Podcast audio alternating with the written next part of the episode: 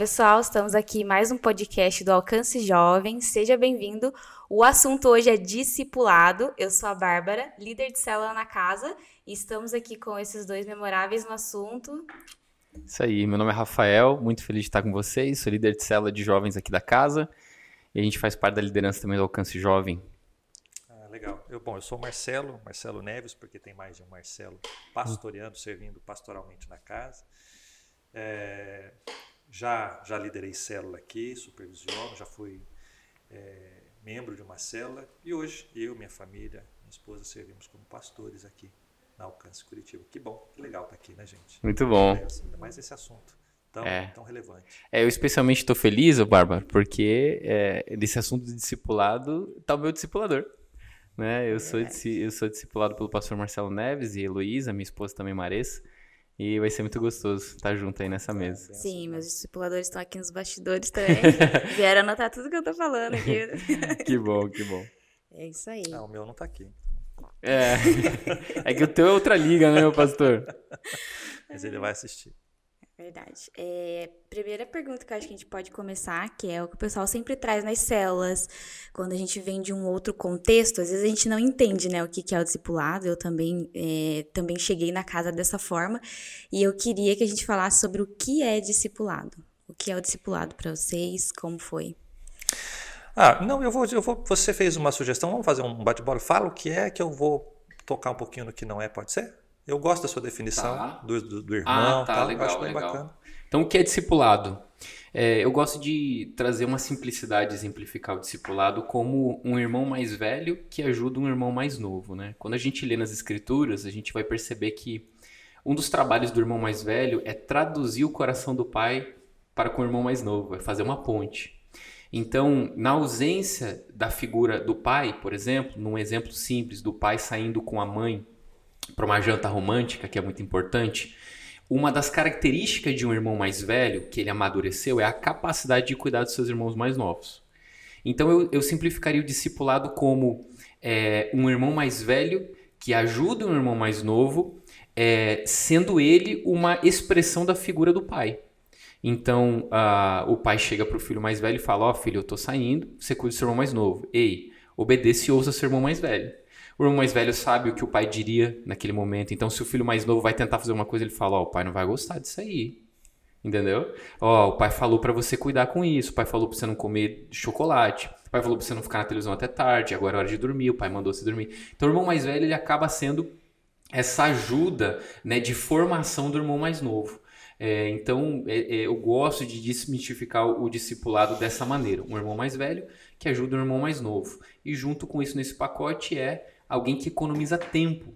Porque se você não tem um irmão mais velho que te ajuda, para você conhecer e entender o coração do pai, a vontade do pai, às vezes leva um pouco mais de tempo, porque o irmão mais velho já passou por essas etapas. Então, o irmão mais velho ajuda o irmão mais novo por etapas que ele já passou a economizar tempo e conseguir acelerar o processo de maturidade. Show.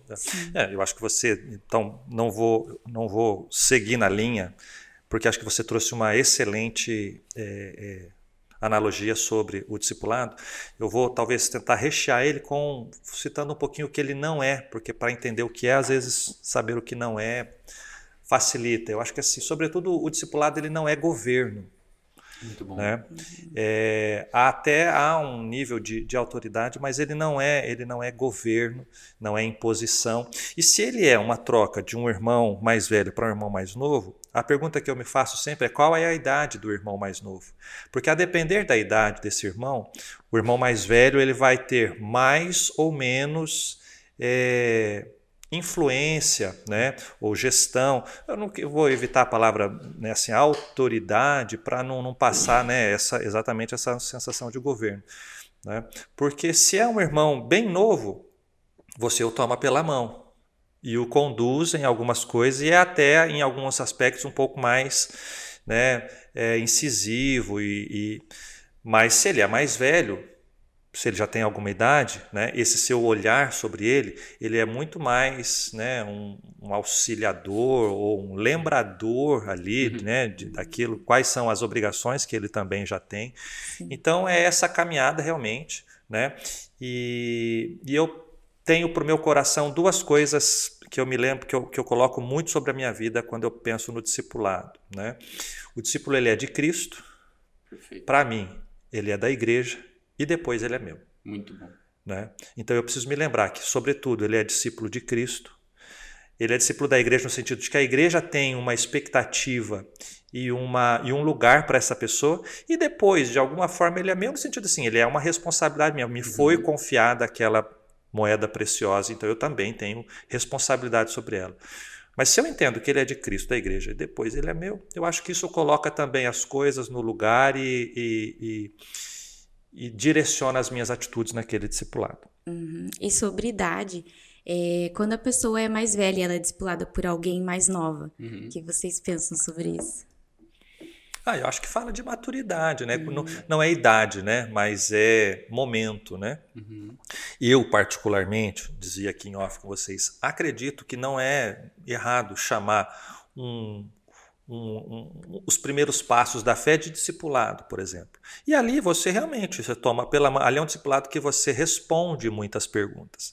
Se o irmão já está em uma caminhada, né? O Rafa disse, olha, ele, eu caminho com ele. O Rafa já é um homem casado, né? Tem filhos, ministerialmente, né? Tem toda uma trajetória. Então, nosso discipulado não é de responder perguntas. Nosso discipulado é muito mais de fazer perguntas ou de, de uma o nosso discipulado é quase uma consultoria. Porque o Rafael, ele chega para mim, ele não chega para mim e fala, ó, eu estou querendo fazer tal coisa, o que é que você acha? Eu posso, pode até ser que essa pergunta venha, mas a resposta vem de regra, ele sabe bem, é o que é que Deus lhe falou nesse sentido? Nas tuas orações, o que é que tem, né? E é muito mais tentar dizer, olha, eu acho que você tem ouvido Deus corretamente aqui, não tem ouvido aqui. Se ele fosse, né, um, um e eu tenho já tive muitos discípulos, hoje por, por, pelo lugar pastoral não tenho discipulado tantas pessoas, tenho os meus filhos tal, né? Mas assim, se ele fosse alguém mais no começo da caminhada, né, seria uma outra abordagem, né? Então quando a gente fala idade, assim, meu discipulador ele tem um ano só a mais que eu, é o pastor Marciano. Então, idade por idade, mas ele tem experiências, revelações. Né? É, eu, eu digo isso para o Rafael de maneira muito sincera. Biblicamente, eu vejo nele um depósito assim, muito além do meu. Interpretação bíblica, sem sombra de dúvida. Nosso discipulado ele não fala sobre discussões teológicas. Agora, eu tenho 18 anos de casamento. Você tem quantos? Oito. Oito né? que já é bastante tempo, mas eu tenho de igreja aqui de caminhada 10 anos, ele tem dois ou três. Né? Então, é, não estamos falando de idade, estamos não. falando de tempo. Eu, eu acho que essa é uma pergunta que me fazem bastante em relação assim, ah, mas como eu posso caminhar em discipulado com essa pessoa se ela é mais nova do que eu? A mim, o meu exemplo, eu gosto de dar esse exemplo. É, se você vai num médico, por exemplo, você está sentindo dor, você espera para ser atendido. Quando você entra no consultório, você olha o médico, você olha, rapaz, esse cara deve estar na residência dele. Ninguém olha para ele e fala bem assim, olha, eu vou sair lá fora, eu vou esperar um médico um pouco mais velho para me atender. Por que você não faz isso? Porque não importa a idade dele. Ele tem uma informação e uma formação que você não tem. Ele tem a capacidade de te prescrever algo que vai ajudar na sua dor, que vai ajudar na solução do seu problema. Então, essa questão da idade, ela não é tão relevante. Olha um exemplo simples. O apóstolo Paulo se converte. Quem é o primeiro discipulador dele? Barnabé. Só que na caminhada, o apóstolo Paulo cresce ao ponto de que Barnabé agora o acompanha nas suas viagens. Então você vê um coração tão incrível, tanto de Paulo quanto de Barnabé, de que Paulo ele consegue ser levado pela mão no início, mas não é tanto a idade. O apóstolo Paulo avança de tal, de tal maneira de que agora Barnabé o acompanha nas suas viagens. E não há nenhum constrangimento nisso, como o pastor Marcelo Neves falou. Então, assim, uma pessoa mais nova discipular uma pessoa mais velha não é um problema. Vão acontecer fatos é, de, de, de experiência de vida que vão precisar de auxílio, né? Então, por exemplo, se eu tivesse, se eu discipulasse alguém que tem um filho de 12 anos, de 15 anos, se tivesse algum problema, eu poderia é, aconselhá-lo biblicamente, mas não poderia dizer, já passei por isso. Então eu chamaria alguém, que no caso é o pastor Marcelo Neves, que tem uma experiência maior do que eu na questão de paternidade. Mas eu acho que a solução é muito mais simples, porque se a gente fala que só pode discipular alguém que viveu a experiência que viveu, então o apóstolo Paulo não pode falar de casamento, ele Sim. não pode falar de criação de Verdade. filhos, ele não pode falar. E não, na contra, ele pode ensinar. Jesus não podia falar sobre casamento, podia falar sobre ensinar, sobre criar filhos, e Jesus podia falar isso, porque não se trata, não é tão relevante a experiência em si ou a sua idade mas a revelação que Deus tem te dado e o quanto você tem vivido com aquilo que Deus tem te dado. Então eu acho que é importante sim a gente medir esses graus de experiência, eles validam muita coisa, mas é, a gente isso é, é uma coisa que me incomoda um pouco no discipulado, que é o seguinte. Ah, o pastor Marcelo Neves trouxe um exemplo muito bacana. E eu, eu admiro demais o, o meu pastor, o meu discipulador, nosso coração é mútuo nessa questão de honra. Ele fica brincando de que ah, o Rafa conhece Bíblia e eu, eu nunca me coloco nesse lugar porque para mim não é relevante o tanto de Bíblia que eu conheço. Se alguém chegar para mim e fala assim, Rafa, eu queria andar com você para saber Bíblia. Uma vez aconteceu isso. Eu queria ser discipulado com você porque eu queria saber Bíblia. Aí eu falei assim, é mesmo, cara, você tem uma Bíblia? Aí tem, pega lá Bora então. ler, né? Daí ele colocou a Bíblia na mesa e falei, pode ler. você não precisa de mim para saber Bíblia. Uhum. Você tem ela aí. Mas você talvez pode caminhar comigo para saber como ser um marido, como ser um pai, como ser um servo. E eu acho que o discipulado de Jesus não é o conhecimento em si, mas Sim. o quanto você pratica aquilo que você sabe, né?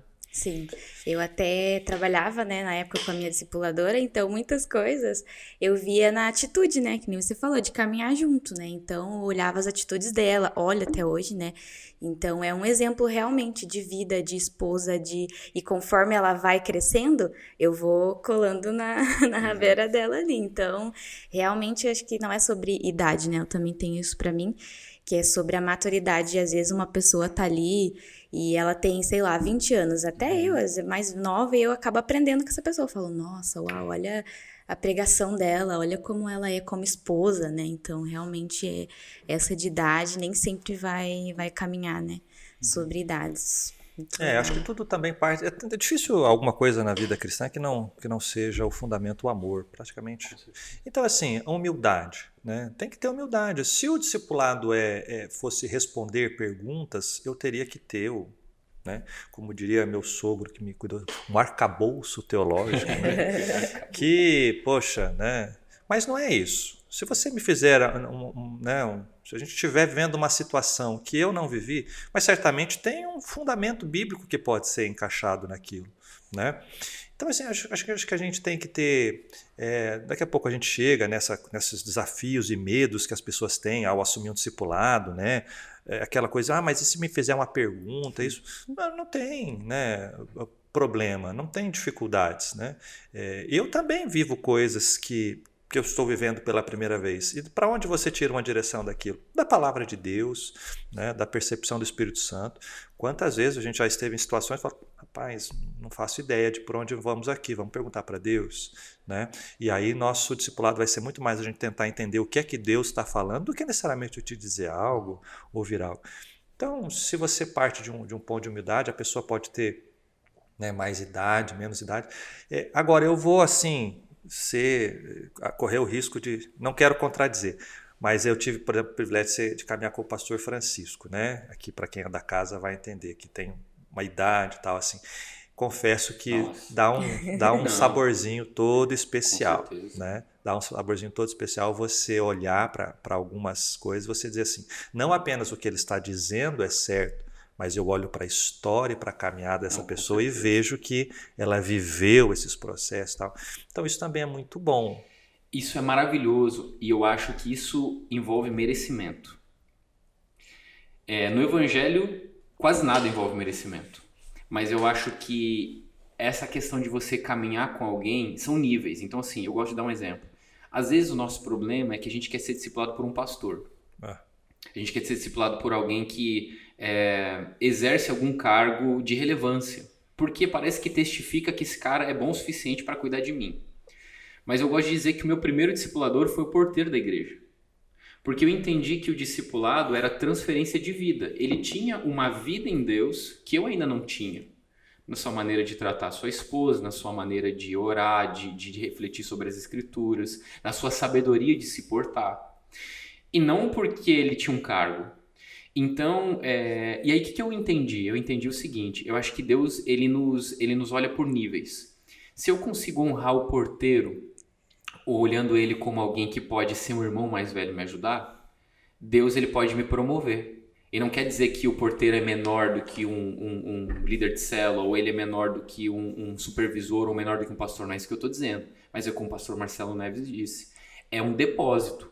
Então o porteiro ele vai ter. Eu, estou dando esse exemplo que foi uhum, o meu uhum. exemplo, né? Não desmerecendo o porteiro. Uhum. Até porque era uma igreja mais tradicional e tinha essas funções, né, que, que eram diferentes. Mas é. Eu lembro que eu, eu gosto de dar esse testemunho, gente. Eu nunca me despedi de um discipulador. Nunca. Eu nunca cheguei pro discipulador e falei assim, meu discipulador, eu acho que chegou o tempo agora da gente se separar. Eu nunca vi Tchau. isso. Sabe por quê? Porque não vai ser hoje, né? Não vai ser hoje. Vamos aproveitando o momento aí. É, porque eu entendi que se houver uma transição, vai partir de Deus e vai partir do meu discipulador. Todos os discipuladores que me discipularam, quando chegou o momento de transição, eles falaram: Rafa, eu te ensinei o que eu sabia. Eu acredito que Deus está te empurrando para outro lugar, para outro nível. Se você conseguir servir o menor dos seus irmãos com o coração suficiente dizendo: Eu te vejo como irmão mais velho me ajuda na caminhada, e você fizer um trabalho correto e puro de coração, quando você atingir certo nível de coração, Deus vai te empurrar para outro nível. Eu, eu queria pegar um gancho assim rapidinho. É, quem, quem caminha comigo já, já ouviu essa frase, que é assim: ser discipulado por pastor é que nem ser casado com a Gisele Bündchen. Dá um ibope danado, mas assim, para ser bonita e uma pessoa tão com, com agenda como ela tem, provavelmente ela deva passar que quanto, quantos por cento do seu dia né, na academia. A alimentação dessa moça deve ser algo assim bem restritivo, bem, bem difícil. Ela deve ter uma agenda complicadíssima. Então, assim, dá um ibope doido, mas não sei o não é quanto é, é possível né, desfrutar, desfrutar. Né, dessa.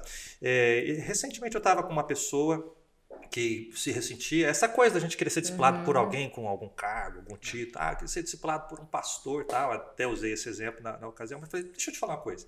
A questão não é ser discipulado por pastor, mas ser discipulado por uma pessoa com um coração pastoral. Isso. E aí essa pessoa que estava ali, ah, eu quero ser discipulado por um pastor, tal, por você, não sei o quê. Eu falei, você tem discípulos? A pessoa disse, sim. E eu sei, conheço os discípulos da pessoa. Eu, sim, os seus discípulos amam a sua vida? Sim. Seus discípulos são felizes sendo discipulados por você? A pessoa disse sim. Você é pastor? Não. Mas você tem um coração pastoral. Se nós estivéssemos agora, se eu estivesse com algum dos seus discípulos, qual seria o seu coração dizendo assim? E eles estivessem, ah, pastor, eu não quero ser discipulado pelo meu discipulador, eu quero ser discipulado por um pastor. O seu discípulo ele não vai dizer isso, sabe por quê? Porque ele já é discipulado por um pastor, porque ele é discipulado por um coração pastoral. Sim. Então esquece o título, esquece o cargo, mas se você tem um coração, você, você é uma pastora, uhum. você é um pastor, né? É, e os seus discípulos talvez tenham mais do que. Os, talvez os discípulos do Rafa tenham mais do que o Rafa tem comigo, porque eu tenho uma agenda. Que ele tem também, mas enfim, é o coração. Se você tem um uhum. coração pastoral, você está sendo discipulado por um pastor, fica tranquilo. É. Verdade. E perguntas, né? O pessoal sempre pergunta: nossa, mas o que, que eu falo, né, no discipulado? Vou começar. É, dicas de perguntas práticas. Perguntas que não podem faltar no discipulado. O que é que Deus te falou? Muito bom. Hum. É. Quer que eu, pastor, eu estou querendo mudar de trabalho. O que é que você acha? O que é que Deus tem te falado nas suas orações? Uhum. Porque se, independente do que eu vá te dizer, né? Ah, nós estamos aqui para entender qual a boa, perfeita, agradável vontade de Deus para a sua vida. Né? Então as pessoas, elas muitas vezes entendem assim, ah, eu achei alguém para cuidar de mim. Uhum. Né? Achei alguém para caminhar tal. É, eu não acredito no discipulado como essa, né, esse tipo de, de, Há momentos em que você toma pela mão, há momentos uhum. em que a uhum. pessoa está, está, né, está fragilizada, passando por. Né, mas é, eu sempre digo assim: a questão, a pergunta não é, é para onde eu vou, é para onde Deus tem te mandado caminhar. E na nossa caminhada junto, falou assim: olha, naquilo que Deus te mandou caminhar, aqui você está se desviando um pouco, volta uhum. para cá. Aqui você está se desviando um pouquinho, volta para cá. Então, né, acho que. Vai lá, Rafa, mas para mim é, não, é pegando, o que Deus tem te eu vou, eu vou responder esse, o que Deus tem te falado é muito bom, mas pegando esse gancho que você falou a respeito do discipulado não ser é, um babysitter, né? É, não ser um, um, um cuidar de, de crianças dessa maneira, é um recado para os discipuladores, né? Só existe um mediador entre Deus e os homens, querido. É Jesus Cristo, homem. Então, assim, é, tem que levar, tem que entender isso. E, às vezes eu me encontro com. Já vou responder a pergunta, eu não quero fugir, mas às vezes eu me encontro com discipuladores que eles chegam para mim em crise falando: olha só, o meu discipulador ele tá mudando de casa e ele não me consultou e eu acho que ele não tem recurso suficiente para pagar o aluguel. Eu olho para ele e falo assim: tá, mas não é problema seu, entendeu? Mas vai dar BO. Eu falo, mas beleza, se der BO, vai tratar um discipulado. Entendeu? É, é, recentemente alguém falou para mim assim, cara, você não pode colocar fulano de tal na frente dessa parada aí que você tá colocando. Eu falei, ué, por quê? Tem alguma coisa de desabone, moral, uhum. que a gente não saiba? Não, mas é que ele já foi na minha célula e aí deu uns problemas com ele, de, de mais problema moral. Não, era uma parada mais que não tinha compromisso. Eu falei, quanto tempo faz isso, querido? Ele falou, quatro anos. Nossa. Eu falei, meu irmão, se tu me conhecesse há quatro anos, acho que tu, tu, tu, nem ia querer ser meu amigo, de tanto que Deus me mudou em quatro anos. Mas vamos fazer o seguinte: vamos deixar ele. Se der ruim, é um, é um motivo bom que a gente vai trabalhar. Mas se não der ruim, significa que ele mudou. Não fica bom assim para todo mundo? Né? E então, é, discipulador, você não precisa controlar a vida dele. Né? Às vezes a gente vê uma curva acontecendo ali, a gente quer tu, a gente tem esse coração de mãe, né? A gente quer de toda maneira não deixar o nosso discípulo aprender caindo às vezes. Se ele não veio pedir, você deixa.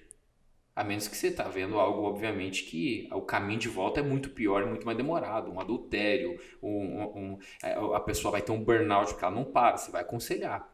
Mas às vezes ela não pediu sua opinião, porque às vezes o, o líder se ofende, né? Não, poxa, ele não perguntou para mim se podia. É, vi nas redes sociais, né? Vi nas redes sociais isso, né? Vida não perguntou pra ele. Eu vi nas redes sociais ele e ele se ofende. Poxa, não me pediu a bênção. É. Calma, cara, né? Calma aí.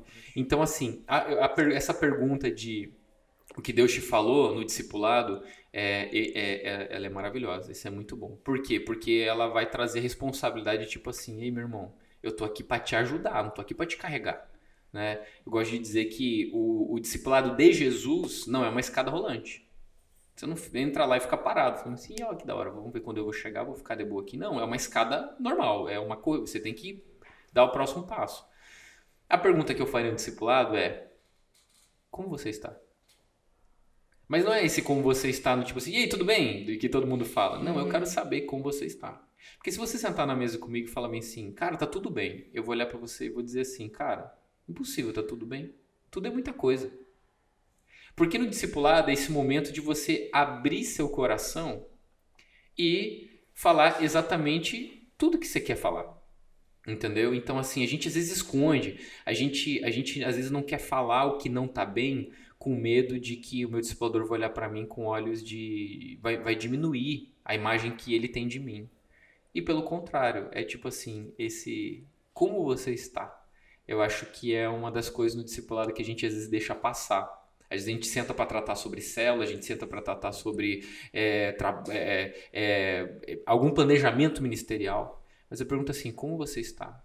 Eu, a minha maior, a minha única preocupação com o discípulo não é o ministério que ele está exercendo, não é o serviço que ele está exercendo. A minha maior preocupação é como está seu casamento, como é está sua esposa, né?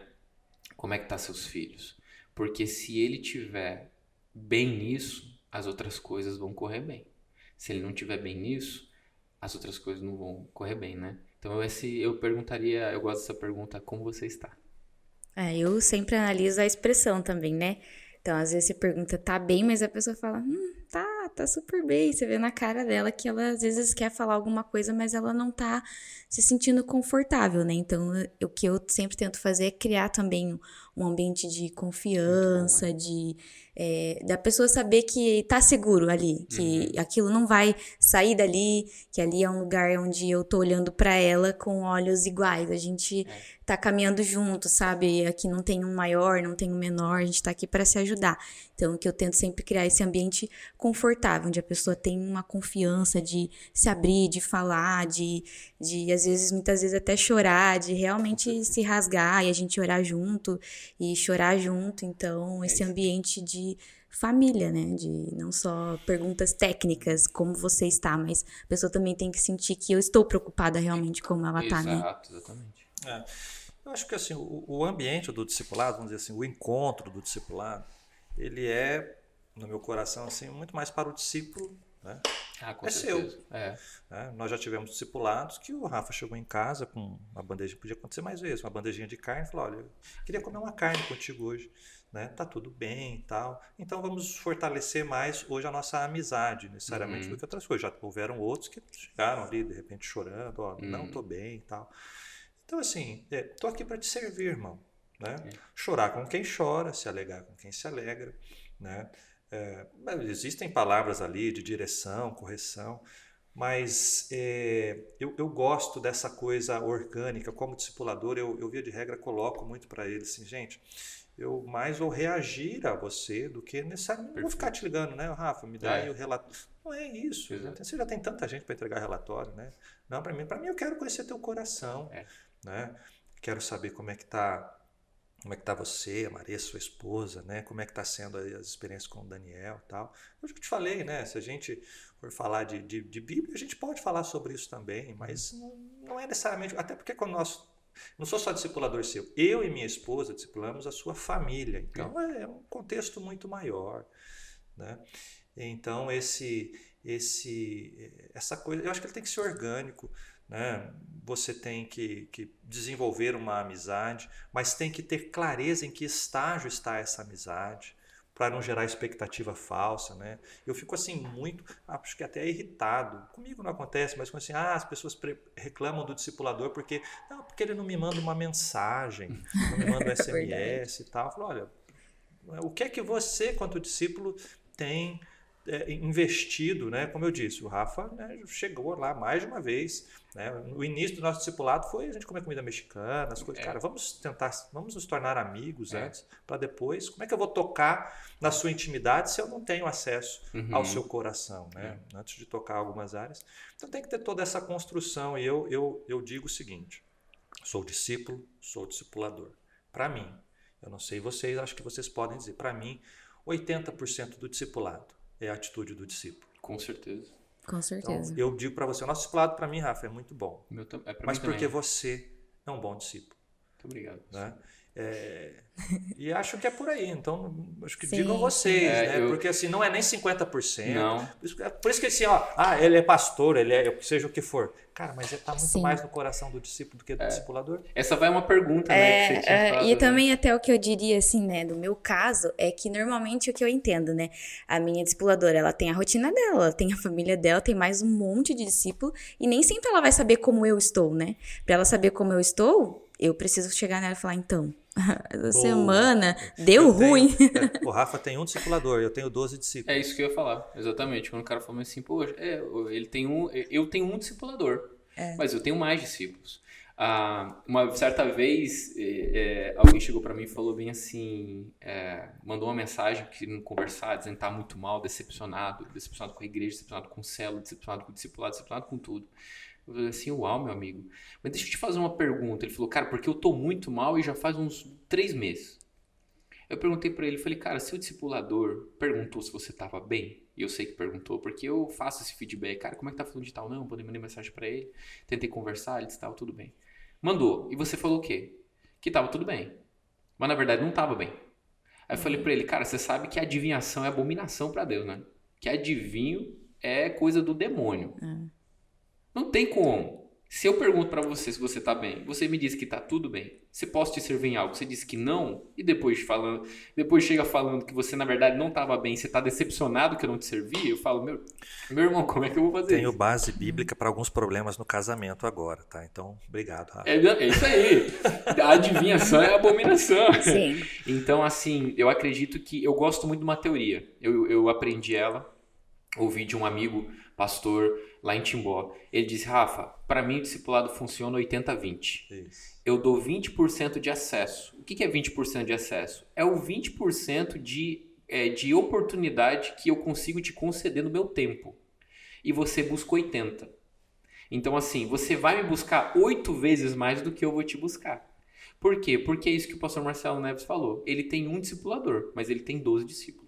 Então, eu acho que a gente precisa entender isso, é, essa necessidade. Jesus, fala para mim, quem é que Jesus foi atrás Tá? Agora, tira a exceção de João capítulo 4, a mulher do poço, que tinha um propósito, mas assim, dos discípulos, quem Jesus foi atrás? Quando Jesus pregou, quem não comer da minha carne e beber do meu sangue, eles escandalizaram. De quem Jesus foi atrás? Daqueles que, daquela multidão que seguia? Ninguém.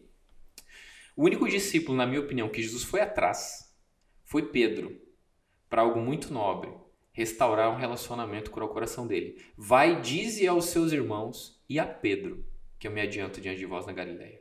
Então, com exceção de Pedro, por algum motivo muito importante, que era esse reencontro na praia de cura no coração, você não vê Jesus buscando mais ninguém. Né? Talvez os dois discípulos no caminho de Emaús, mas não foi nem tanto um buscá-los, né? foi um tanto redirecioná-los. Mas assim, eu acredito muito nisso. Esse é o nosso detalhe. Jesus não, não saiu no seu ministério atrás de todas as pessoas que, por algum motivo, estavam é, escandalizadas com alguma coisa que ele falou ou não acompanharam o passo. Jesus estava bem com isso. Nunca esqueço uma vez, quando eu perguntei para um discipulador: O que, que eu preciso te perguntar? Daí ele me respondeu: Apenas o que você quiser. Sim. Daí eu falei assim: Tá, mas no, no que influencia se eu não te pergunto nada? Ele olhou para mim e falou assim: Quando você não me pergunta nada, você continua não sabendo o que você não sabe e eu continuo sabendo aquilo que eu sei. Não. Eu falei, rapaz, teu interesse é todo de quem? É meu. É verdade. É, o que acontece é que às vezes a pessoa fica esperando de você, né? Você mandar bom dia, tá tudo bem. Sabe como, você sabe como funcionava a escola farisaica? A escola farisaica, é, na época de Jesus, e quando a gente fala escola farisaica, é, não é não é pejorativo, tá? Uhum. Porque o fariseu não é. Um grupo de fariseus era. A gente não vai entrar aqui na, na, na questão de doutrina bíblica, de teologia. Mas a escola farisaica nada mais é do que discipulado vem da palavra talmidim, já era uma palavra conhecida entre as escolas. Então, sim, como funcionava? O rabino sentava e ele não preparava uma aula. O rabino sentava e perguntava: Alguém tem alguma pergunta? E de uma pergunta surgiu uma aula. Você vai ver Jesus falando suas parábolas. Olha o método discipular de Jesus. Ele contava uma parábola. Ele explicava a parábola para os discípulos? Não explicava. Quando ele explicava, quando os discípulos vinham e perguntaram: Mestre, que você quis dizer com essas coisas? Uhum. Ou seja, se eles não perguntam, Jesus não explica. Eu tenho, deixa eu, deixa eu criar um problema para mim mesmo aqui com os meus discípulos, né? Eu tenho meus discípulos, os discípulos a quem eu sirvo aqui, né? É, mas eu sou pastor da casa, né? Sou pastor de toda a igreja, de quem me colocar nesse lugar eu aceito, né? E eu brinco com alguns. Assim, existem pessoas que não são discípulos do papel, na nossa hierarquia, na nossa estrutura aqui, mas eu brinco com elas. Você tem tanto quanto e quiçá mais que algum discípulo outro. Uhum. Porque as pessoas têm essa atitude. Né? Uma vez, um, um, dia, pastor, posso ter um tempo contigo? Eu falei, pode. Ou estou com um problema assim, assim, assim, assado. A pessoa falou brincando, o senhor almoça, né? Eu falei, almoço. Sim. Então, me diga, eu posso te levar no lugar tal e assim, e você me falei, com todo prazer, né? Essa semana tive um, um exemplo curioso, né? Depois até fiquei assim, poxa, poderia ter me organizado melhor. Eu e o Rafael tínhamos que ir para o mesmo lugar a uma hora de deslocamento daqui, ele mandou uma mensagem, eu não, não, não pude responder a tempo, né? Mas ele disse, olha, a gente está indo para o mesmo lugar, né? E vai demorar uma hora para ir, se nós formos juntos, nós podemos ir conversando. Né? Só que eu fui com o meu discipulador, então acabou que... Mas né? também eu não consegui ouvir a mensagem, senão a gente poderia ter ajustado isso tal também, né? Ele falou, olha, nós vamos gastar uma hora num lugar, né? É, assim como já Acho que um dos momentos que a gente construiu algo bacana no nosso discipulado foi quando a gente montou um guarda-roupa juntos. Ah, essa história é maravilhosa. Eu é. gosto de usar quando eu falo discipulado. Posso contar essa história? Claro, pode.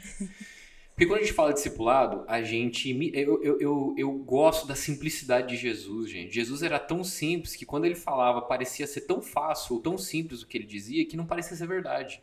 Entendeu? E a gente. E nós complicamos tanto. E o meu pastor me ensina quando ele fala que se você, você, quando você só sabe algo de verdade quando você consegue explicar para uma criança. Você conseguiu explicar para uma criança, então quer dizer que você sabe desse assunto. Eu acho que o discipulado ele é simples a esse ponto, explicar para uma criança. Ilustração foi o seguinte: antes de nós. Nós já não, nós, nós ainda não caminhávamos como discipulado. Já, não, já caminhávamos sim. Acho que sim. Já caminhávamos. E eu sou um cara que eu não gostava de montar móveis. É, eu eu não, não gostava. Não gostava, me dava uma crise porque eu não entendia aquele manual, ficava meio com raiva. É, e aí faltava peça, para mim faltava peça ou sobrava peça, era uma bagunça. Porque para mim o manual era para ser simples, você ler e entender, né? E, e, eu tinha dificuldade de interpretar um manual de montar algum móvel. E alguém me falou, olha, pastor Marcelo Neves, o Marcelo Neves gosta muito de montar móvel, ele felizão. Ele chegou lá em casa, eu brinco que ele ficou, chegou com o cintinho do Bob o construtor, animadão, falou, vamos montar esse móvel, guarda-roupa. E eu já tava desanimado, e ele animado, né? E aí eu lembro que, é, um, olha só que legal, o discipulado. O mesmo manual que eu li, ele também leu. A diferença é que ele sabia interpretar de uma maneira que eu não sabia interpretar. Ele falou: Rafa, você tá vendo aqui? Tá dizendo que é para colocar essa peça dessa peça. Mas você tá vendo essa foto aqui? Ele tá mostrando o lado da peça. Eu falei: rapaz, olha aqui. Sabia? Verdade, tá mostrando o lado da peça. Então, assim, é o mesmo manual. Eu tenho a mesma capacidade de leitura que ele. Mas a percepção desse manual dele estava muito mais aguçada do que a minha. Eu digo isso em relação às escrituras. Eu não estou falando nem de teologia. Eu estou falando de exercer isso na vida. Então, assim, o pastor Marcelo Neves, ele não só me ensinou a ler o manual, mas ele me trouxe o, o, a, o prazer de montar um móvel. Ontem, por exemplo, eu arrumei um móvel que estava estragado lá em casa, ah, desmontei e montei com uma velocidade um outro móvel. E a Marissa falou: Nossa, que incrível! Se fosse algum tempo atrás, eu não teria a capacidade nem paciência de fazer. Também tem uns detalhes legais. E aí, né, não quero, né? É, gerar não constrangimento para mim, mas assim, eu me lembro que nós desmontamos algumas coisas. A gente montou, não, Rafa. Acho que não ficou bem certo. Você olhou e falou assim: não, mas tá bom. Falei, tá bom, sim. Não, mas sim, eu vou saber que tá torta essa peça. Eu me lembro que o fundo do guarda-roupa, nós montamos uma. Né, ele ia ficar lá atrás, né, mas eu, eu disse assim: mas nós não tá certo. sempre vamos saber. E é isso, você está você tá informando algo. Olha, essa pessoa ela lida assim, que é certo, né? Se pode ser corrigido, que seja corrigido, seja refeito e tal, né? Queira ou não, fica ali uma pequena troca. Ó, e você não pode se conformar com isso. Você comprou, tem um jeito de funcionar, tem um jeito certo. Evidentemente que poderíamos, acho que talvez uma ou outra situação, a gente tem olhado e falado assim, olha, aqui não compensa mexer. Uhum. Porque se nós tirássemos determinado parafuso, ia ficar uma marca que era melhor que ficasse não necessariamente pleno, mas é Perfeito. menos pior do que um buraquinho aparecendo. Poxa, estamos falando né, de um. E eu gosto muito de um outro exemplo que, olha só que incrível, isso foi, isso foi discipulado. Discipulado, se eu pudesse resumir, é transferência de vida. E transferência de vida economiza tempo. Então, assim, naquele dia, ele me ensinou a ler o manual. Mas ele me ensinou muito mais coisa. Ele me ensinou a ter prazer em fazer, em construir algo direito, Pô, o fundo não era daquele jeito. Ia ficar escondido pelas roupas. Mas ele falou, cara, mas a gente vai saber que tá errado. Vamos refazer. E isso me ensinou. E que mais me ensinou? Que eu falei para ele, pastor, é, tá sobrando peça aqui. Ou tá faltando peça aqui. Ele falou, não, vamos procurar, essas peças estão aí. Eu falei, pastor, mas eles podem ter errado na hora de embalar. Ele me ensinou, ele falou, Rafa, eles produzem em série. A probabilidade deles terem errado é muito menor da que você, de nós, termos errado. Cara, essa frase, ela ecoa até hoje no meu coração numa montagem de guarda-roupa, que é o quê? Toda vez que tem uma circunstância, eu lembro. Vou dar um exemplo. Pastor Marciano.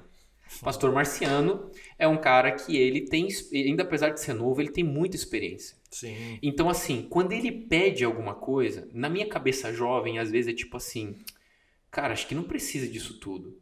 Mas caminhando com ele, depois daquilo, eu aprendi, cara, se ele pediu, é porque precisa. Ele sabe de algo que eu não sei. Então eu vou fazer.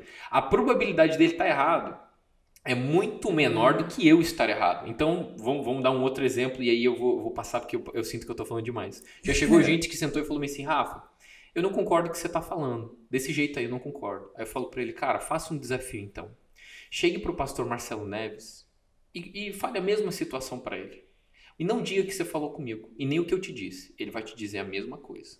Se não te convencer, faça esse teste com o discipulador do Neves. Chega no pastor Marciano, não diga que você falou com o Rafa nem com o Neves, nenhum de nós vai falar com ele e você vai apresentar o mesmo assunto e biblicamente ele vai te dar o mesmo conselho. E se você conseguir chegar no Supremo Tribunal Federal, que é o pastor Luciano Subirá, nem eu, nem o Neves e nem o Marciano vamos compartilhar com ele esse assunto. Ele vai te falar a mesma coisa. E a conclusão vai ser o seguinte, cara, se eu tô errado, se o Neves tá errado, se o, se o, se o Marciano tá errado, se o Luciano tá errado, aí, meu irmão, você é o cara mais bichão mesmo desse Sim, mundo. É tá verdade. Tá e até pegando um gancho que eu, eu sempre penso assim, no meio do discipulado, é que é sobre a pessoa que está sendo discipulada, né? Então, vamos supor, é, a minha discipuladora não conhece meu trabalho.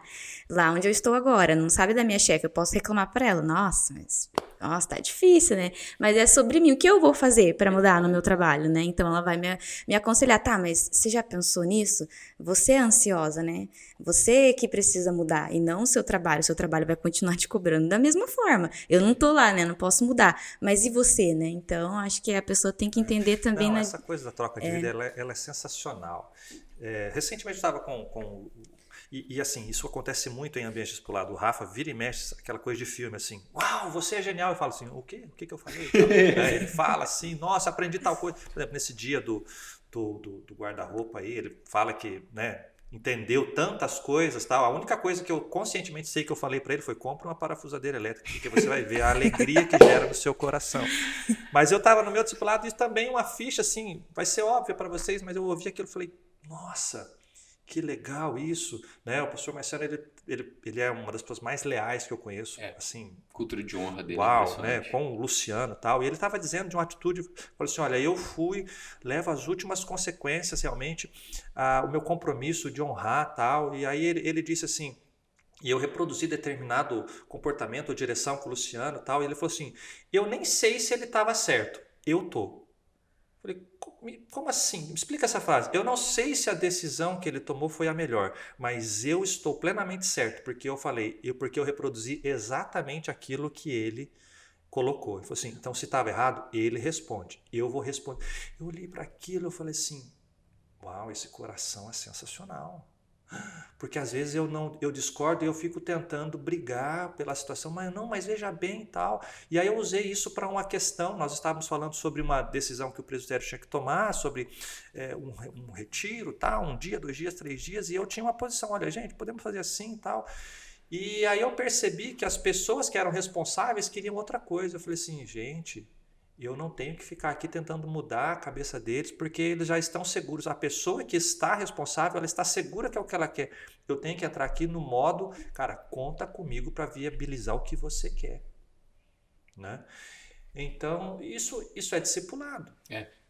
Né? Então, é, é, esse, essa coisa redondinha do centro, deixa eu ver a tua agenda. Meu discipulado com Francisco era mostrar a agenda. Uhum. Era assim, porque ele. Né? E, mas isso funcionava muito, porque ele. É, é, e a gente já reproduziu isso com vocês. Algum, cara, está trabalhando demais, tá, mas trabalhando mais como? Então tem. Você precisa encontrar o coração. Uhum. Encontrou o coração, o sorvete funciona, a carne funciona, a oração funciona. Tudo vira ensino e troca. Eu, eu vou falar que o que eu mais amo falar e ensinar nessa vida, e até eu morrer, é uma coisa que Deus me chamou, é discipulado porque eu acredito que a única coisa que Jesus mandou a gente fazer foi discípulos. E, e tudo envolve nesse encontro. É, mas o que, eu, o que eu mais encontro dificuldade é as pessoas entenderem algo. O discipulado ele só vai ter eficácia se houver um coração de filho que entende uma cultura de honra como eu disse que eu nunca me desfiz de um discipulado, todo discipulador que deixou de andar comigo foi ele que deixou de andar comigo. E sempre e nunca foi por um e nunca foi por um, um problema. Foi porque Deus o transicionou, Deus disse algo para ele, alguma coisa assim. Mas eu nunca tive essa iniciativa. Por quê? O que, que eu entendi? O reino, na minha, na minha concepção, no meu coração, no reino, uh, o reino espiritual, ele é o reflexo do reino natural. Então, o, o, o rico, o pobre é que é rico, o fraco é que é forte, o que acredita, que, o que, que reconhece que não sabe é o que sabe. É o reino ao revés, certo? É o, é o paradoxo né, do, do, do reino de Deus. No reino natural, quem precisa de paz? E deixa eu trazer a, a, a, o discipulado como uma expressão de paternidade né, sem tentar usar a paternidade espiritual como algo pejorativo ou banalizado em qualquer lugar que seja, que a pessoa possa ter uma experiência ruim.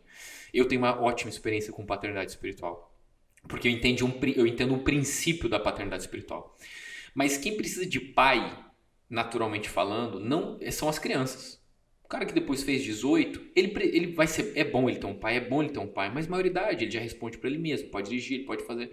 Então, assim, quem precisa de pai, naturalmente falando, são crianças.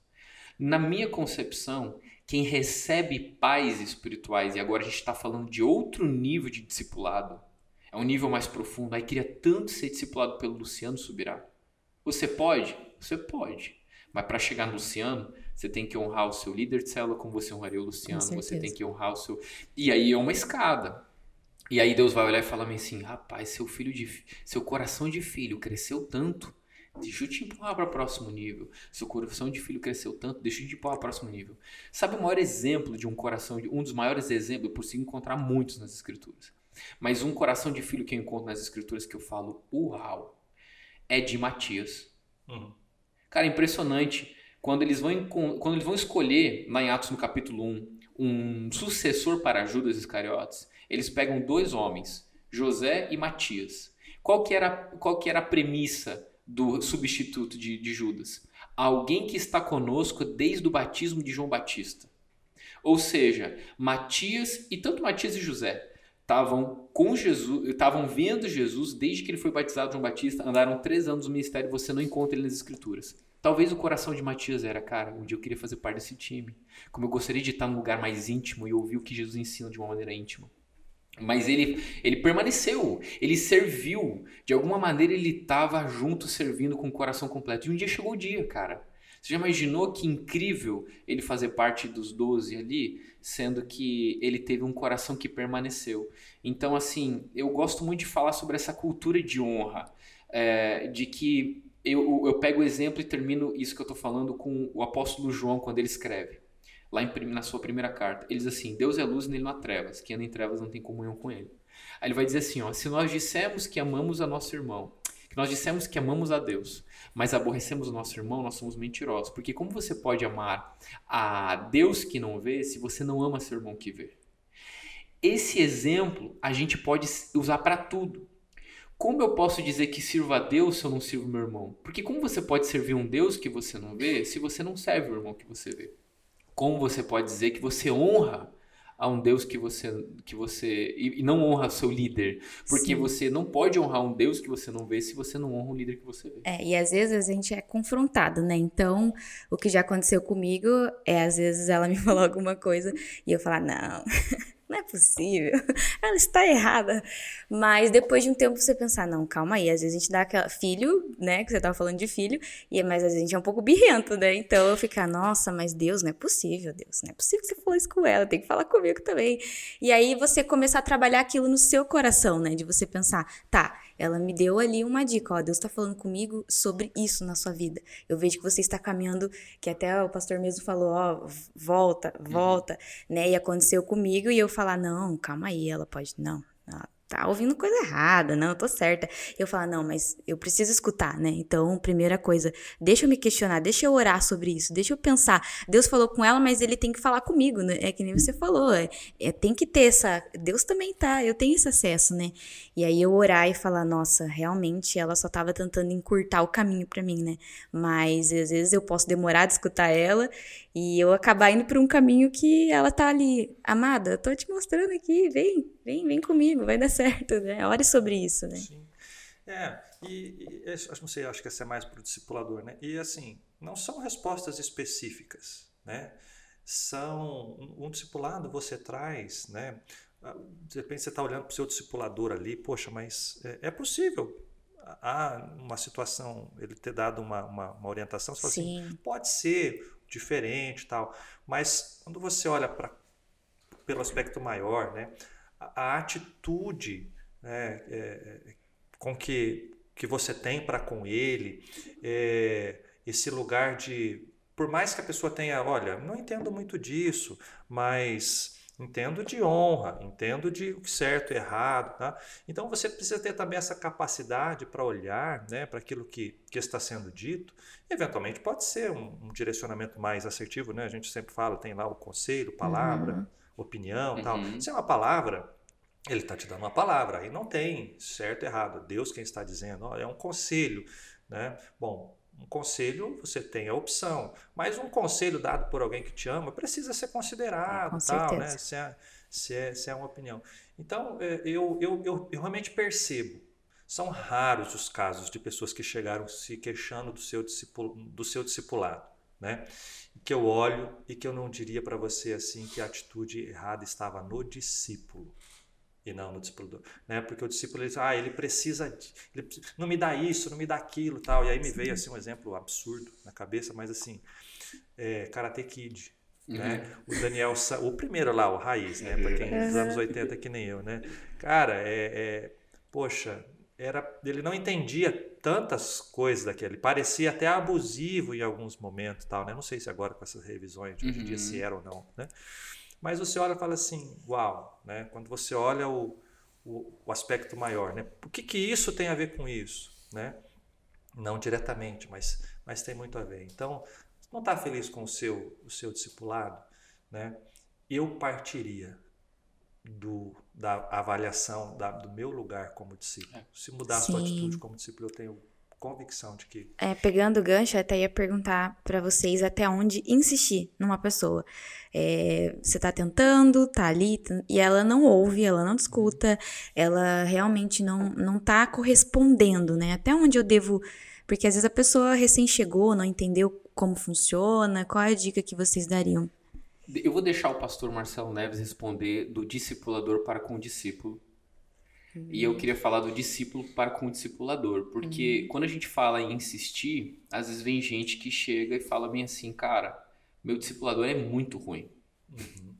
Que, gente, a gente não pode dizer que existam pessoas. Então, assim, primeira premissa que eu acho importante.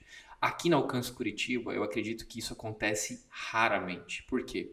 Porque o coração do pastor Marciano e do pastor Luciano é melhor do que ter uma liderança fraca, ou neófito ruim, é melhor não ter liderança. Então a gente às vezes pode ter uma célula com 30 e poucas pessoas que é ruim ter muita gente na célula, mas o líder fala assim, cara, não tem ninguém maduro hoje para poder multiplicar, porque senão vai dar, um, vai dar ruim depois. Mas eu gosto de dizer que é o seguinte, se você está com um discipulador em qualquer lugar do mundo, que você acha que esse discipulador não está correspondendo o suficiente por N fatores, eu te lembrarei o seguinte, Ofne, Finéias e Samuel tiveram o mesmo discipulador, que foi Eli. Ok? E por mais que Eli não fosse o ideal, ele foi o que Samuel teve. E o coração de Samuel o formou quem ele foi. Né? Judas e, e João e Pedro tiveram o mesmo discipulador, que foi Jesus. Então, assim, avalie para saber se você não consegue ajudar ao seu discipulador a desenvolver o coração de pai. Porque se não se converter um coração de pai para um filho, um coração de filho pode converter um coração de pai. Eu acho que é muito mais fácil eu pular fora ou transicionar. Hum, a minha certeza. pergunta é: você precisa entender como discípulo, como, discípulo, como discípulo uma coisa. O seu papel como discípulo é se tornar semelhante a Jesus. E semelhante a Jesus em caráter e missão. Caráter de Jesus foi pureza, mansidão e humildade. Sua missão, cruz. Então, quanto mais cedo você entender que você precisa morrer, mais fácil vai ser de aceitar os processos que você precisa passar. Então, quando meu discipulador chega e me repreende, ainda que na minha cabeça eu acredite que essa repreensão não é correta ou ela não é justa, melhor dizendo, porque não se adequa, não se cabe, na pior das na, na, na dúvida, eu posso descer mais. Na dúvida eu posso aprender, na dúvida eu posso ser mais manso, na dúvida eu posso ser mais humilde. Então eu quero deixar esse coração de discípulo para com o discipulador e um coração de, de humildade. Se o seu discipulador talvez está. Não, você vai dizer: meu discipulador não está me buscando, vou transicionar. Eu falo, cara, busque-o. Uhum. Insista um pouco, sabe? Se você fez tudo que você pôde fazer, sabe? Em relacionamento, em tudo. Então, assim, é, eu queria que, como discípulo, você não perdesse a oportunidade de converter o coração de alguém. Se ele não tem um coração de pai como você espera, se você tiver um coração de filho, você provavelmente vai conseguir forjar um coração de pai para com ele. Você pode ter um mau discipulador, mas isso não precisa fazer de você um mau discípulo. Perfeito. E não Isso te dá aí. o direito de ser um mau discípulo. Muito bom. O seu discipulador pode não estar tá te ligando como você gostaria. Mas se você está o desonrando pelas costas, quem está errando mais? Uhum. Quem está fazendo desse discipulado uma coisa ruim? Ele ou você? Ele pelas suas limitações ou você pelo seu pecado?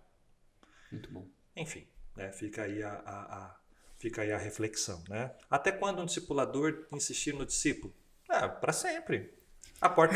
Eu digo, fica aí a dica. A porta nunca será. Eu digo para eles o seguinte: a porta nunca será trancada. Agora, porta aberta entra entra bicho. Então assim, ela pode estar encostada. Eu estarei aqui à sua disposição o tempo que precisar. Né? Se você é, me, me, procurar, eu sempre terei uma xícara de café, sempre terei. Né? É, agora, se a pessoa entra, aí é a gente está no padrão bíblico, assim, ah, a pessoa entrou num lugar de pecado, um lugar de, né, de iniquidade, de escolha, olha, nós somos discípulos, mas você está deixando a sua esposa. Uhum. Tá? Aí é uma questão bíblica, né? que o discipulado né, vai junto, é só um detalhe perto do que você está perdendo, você está perdendo a salvação, né? o discipulado. Então, assim, enquanto, enquanto houver disposição de, de, de a gente caminhar junto, caminhamos juntos. É, até porque a verdade, quando ela. Na verdade, se ela não é aceita, ela se torna é, incômoda o suficiente para que haja dois caminhos diferentes. Então, assim, certa vez uma pessoa chegou para mim e falou assim: Rafa, ninguém vai conseguir ser discipulado por você, porque o nível que você declara sobre caminhada cristã é muito alto. Aí eu olhei para ele e falei assim, querido, mas não fui eu que estipulei isso. Foi Jesus. Eu não posso, eu não posso baixar o nível da caminhada do discipulado segundo os seus desejos. Então, assim, se eu estou te dizendo, você está fazendo uma pergunta, como deve proceder. Se eu estou te dizendo biblicamente como deve proceder, eu não consigo ajustar isso. É, eu gosto muito de um princípio que é o seguinte: Jesus caminhava com os discípulos em intimidade. Ele tinha 12, o círculo de intimidade de Jesus. Uhum. Talvez, é, e você vai ver Jesus enviando 70, né? enviando 40, não, 70 não é 40, né? Que ele envia. 40. Ele fez, faz um envio lá de 40 ou 70, me 70. perdoa, não lembro agora, 70, né? Discipulado a gente acerta. Assim, é, discipulado a gente acerta esse, esse, erro aí, esse, esse, esse, esse erro teológico. É, eu quero dizer que tinham mais pessoas que seguiam Jesus, mas dentro desses que seguiam, tinham um círculos de intimidade maior, que desfrutavam num discipulado um pouco mais íntimo. Isso é resposta do discípulo, não é do discipulador. Então, assim, Teve pessoas que talvez na caminhada com Jesus falaram: Teu passo é muito rápido, não consigo acompanhar. E Jesus poderia ter dito: Cara, não tem problema, a multidão é logo ali. Tá tudo certo. Você tá entendendo? Mas eu não posso diminuir o meu ritmo por sua causa. É o que o meu pastor me ensinou. Eu não paro no processo de ninguém. Eu, você quer, eu, você tá no poço, eu vou te ajudar a sair de lá, te estendo a mão. Mas não me pede para ficar lá dentro com você. Então eu pego esse, esse, essa, essa metáfora que o meu pastor me ensinou e eu trago para as escrituras em Provérbios, que diz o quê? Corrige o sábio e te amará, corrige o escarnecedor e te aborrecerá. Se eu repreendi uma vez, não funcionou. Se eu repreendi duas vezes, não funcionou. Se eu repreendi três vezes, não funcionou, eu considero ele como escarnecedor. Faça como você quiser. Mas eu não vou me aborrecer mais. Porque se você é sábio, você vai ouvir com bom grado. Corrige o sábio e te amará, corrige o escarnecedor e te aborrecerá. A partir do momento que a minha correção, ou meu alinhamento, ou meu, ou meu conselho não pesa mais sobre o coração dessa pessoa, é, o discipulado agora é só é, teórico, mas ele não é prático. É. Ele, ele, é só formalizado. Talvez um acompanhamento, né? Que tem diferença também entre Exato. um e outro. Eu gosto de falar isso, uhum. né? Antes de caminhar para um discipulado, Jesus, a gente pensa que Jesus chamou os doze na primeira vez e os instituiu os discípulos. Não. O que tem nos evangelhos é uma referência de Jesus ter chamado doze. E nem fala sobre todos ainda que foram chamados, fala só alguns que foram chamados por Jesus. Mas Jesus pode ter chamado mais, outros, outros que entraram no discipulado de Jesus, dos 12 apóstolos, talvez não foram chamados, talvez começaram a caminhar. Um exemplo é os discípulos de João Batista, que começaram a seguir Jesus. Né? Jesus não os chamou, eles foram atrás de Jesus. Dentro desses, Jesus caminha um tempo, se passaram alguns meses. Aí Jesus de repente ora a noite inteira e escolhe 12. Então, assim, o que eu quero dizer com isso é que o intuito de caminhar comigo, o intuito de caminhar com o pastor Marcelo Neves, a responsabilidade de acompanhar o passo dele é minha. Discipulado vai se resumir em várias coisas, mas uma coisa que eu gosto de dizer. O que é submissão? É submissão é uma missão abaixo de. A sua missão é a minha missão. Eu não estou caminhando com o pastor Marcelo Neves para que ele me sirva ou que ele me ajude no meu propósito. Isso vai acontecer organicamente. Mas a minha caminhada com o pastor Marcelo Neves é qual é a sua missão? Para onde você está indo? Então, meu pastor está em cargo da escola bíblica. Pastor, como eu te sirvo na escola bíblica? Qual é a sua missão ali? Como eu posso te servir? Automaticamente eu vou crescer e, e, e eu vou ser abençoado com isso. Amém. Amém. Com certeza. É, eu queria perguntar para vocês se vocês já caminharam sem o discipulado. Se alguma vez vocês já, no início, das vezes da fé, algumas é, igrejas não trabalham ainda com isso, né? Então, queria saber de vocês como foi essa experiência, é, como que mudou para vocês hoje trabalhando com o discipulado, como vocês têm visto isso? Já, já caminhei, sobretudo quando antes da antes da de estar aqui no contexto, né, alcance desde lá em Maringá quando estávamos lá, eu fui nascido e criado num, num contexto né, de uma igreja histórica tal, é, que não tinha essa essa essa figura do, do discipulado bem bem estabelecida, né?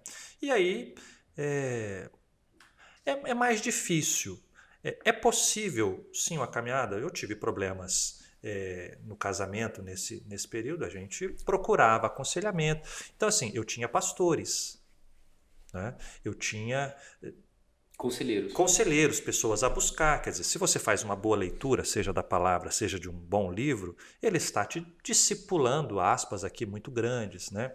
Então, é, é, é possível. Agora, a o crescimento posterior, isso eu, eu me lembro no, no, no, do período, eu vou dar um exemplo que eu, não, eu, eu, eu peço que as pessoas cuidado, porque ele não é uma regra. Mas o pastor Marciano, quando pastoreávamos lá em Maringá, ele nos discipulava.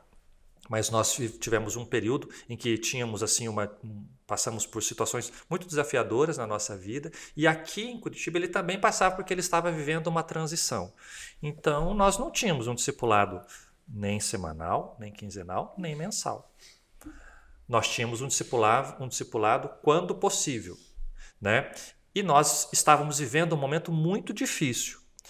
É, minha esposa, em alguns momentos, ela falou assim: Poxa, vamos pedir para ele nos transicionar, né? Porque nós também não queremos pesá-los, mas para nós tal. Só que quando nós vínhamos aqui para estar com eles, a cada dois, três meses, que voltávamos para Maringá conversando por cinco, seis horas de viagem, falava assim: Luísa, eu não gostaria de transicionar. Para mim, é, faz é melhor estar aqui a cada dois, três meses e receber o que nós acabamos de receber. E não necessariamente perguntas para as nossas respostas, mas, sabe, um consolo, uma direção, uhum. uma chave que virava do que qualquer outra coisa. Né? Então, é, eu, eu realmente acredito muito né, no, nessa, nessa, nessa uma consistência do discipulado, né, algo assim bem mas eu não consigo me ver sem né, prestação de contas, sem é, me colocar assim. Eu acho que eu não consigo me ver cuidando de pessoas sem que elas saibam que tem quem me corrija. Né, o discipulado, ele, eu, eu, eu, celebro demais, porque uma coisa que eu, eu também repito muito assim, privilégio de uma pessoa é ter alguém que a ama corrigindo. Porque correção você vai tomar seja do guarda na esquina. É verdade. Né? Só que assim, se a pessoa te ama, né? essa correção ela vem, sabe, de um jeito, ela vem empacotada de uma forma tão melhor do que né, a correção virá depois mais como punição do que como, como correção. O próprio Deus ensinou, ele disse: Não é bom que o homem viva só. Possível é, bom nunca será. Então, assim, vou falar para vocês algo. E, cara, quando eu falo isso, meu coração ele se lembra. Eu sei o que é chorar até não ter mais lágrima pedindo a Deus um discipulador. Porque no contexto em que eu vivia, não existia essa cultura. Mas eu, quando lia as escrituras, eu falava assim, cara, tá aqui escrito isso. É caminhar com alguém. É caminhar. É, e, e o discipulado economiza tempo. Então, assim, é possível você não ter um discipulador? É possível. Mas eu tenho certeza que você não vai atingir o máximo que você poderia atingir. Até na, até, na parábola do semeador, até a terra fértil tem capacidade de produção. 30, 60, 100 por 1. Sim. Eu acredito que... É, eu acredito que é isso que o pastor Marcelo Neves falou. Uma hora de discipulado me economiza uns 5 anos de caminhar sozinho. E, e, e, a gente precisa entender que a vida é só uma. O tempo não volta. Eu não estou ficando mais novo, eu estou ficando mais velho. Se eu tiver que bater a cabeça para aprender, que benefício tem isso? Eu posso aprender com outros. é, abrir o coração, render contas, te protege. Fala para mim, fala para mim. Os homens que foram relevantes e apostataram da fé, quem eram os discipuladores deles? Você não vai encontrar o um nome. É um padrão que se repete. É só você entender a história.